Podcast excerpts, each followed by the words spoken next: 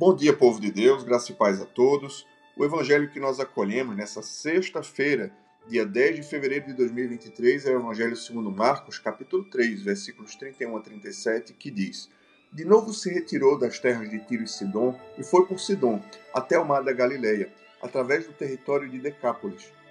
Então lhe trouxeram um surdo e gago e lhe suplicaram que impusesse as mãos sobre ele. Jesus, tirando-o da multidão, à parte, pôs-lhe os dedos nos ouvidos e lhe tocou a língua com saliva.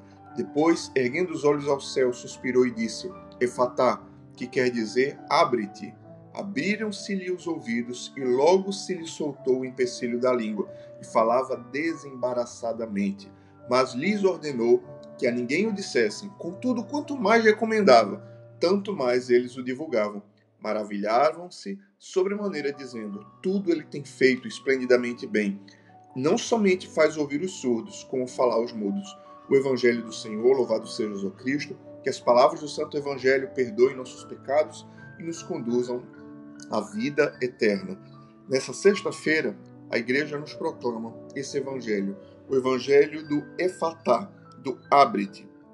Um homem que era surdo e tinha problemas de fala, que o Evangelho diz que ele era gago, mas provavelmente esse, essa gagueira, essa forma de falar diferente, era em virtude da sua incapacidade de ouvir. Como muitas pessoas que nascem surdas eh, têm dificuldade de usar o aparelho fonativo, de falar tudo mais. Bom, Jesus encontra esse homem e estende as mãos sobre ele, toca-lhe os ouvidos e toca-lhe a língua e diz: Abre-te. Exatamente naquele momento, aquele homem marcado pela enfermidade e por todas as consequências da enfermidade, inclusive consequências fonológicas, cognitivas, consequências na maneira em saber falar, ele foi curado completamente.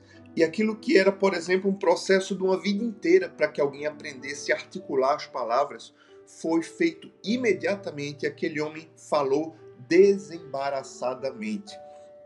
Então todos maravilharam-se do poder de Cristo, que, na sua misericórdia, desfez a surdez e a incapacidade de falar daquele homem.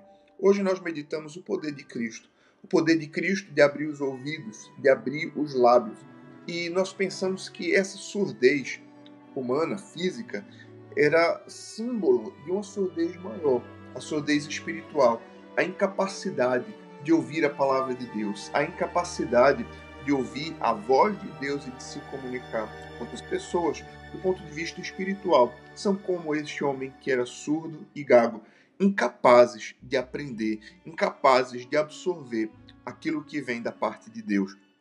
Mas o nosso Senhor Jesus Cristo, ele é o mesmo ontem, hoje e eternamente. E assim como ele foi capaz de curar a surdez desse homem das terras de Tiro e Sidom, também ele é capaz de curar toda surdez espiritual. Assim como Jesus tocou nos ouvidos desse homem que era surdo e disse: Fata, abre-te.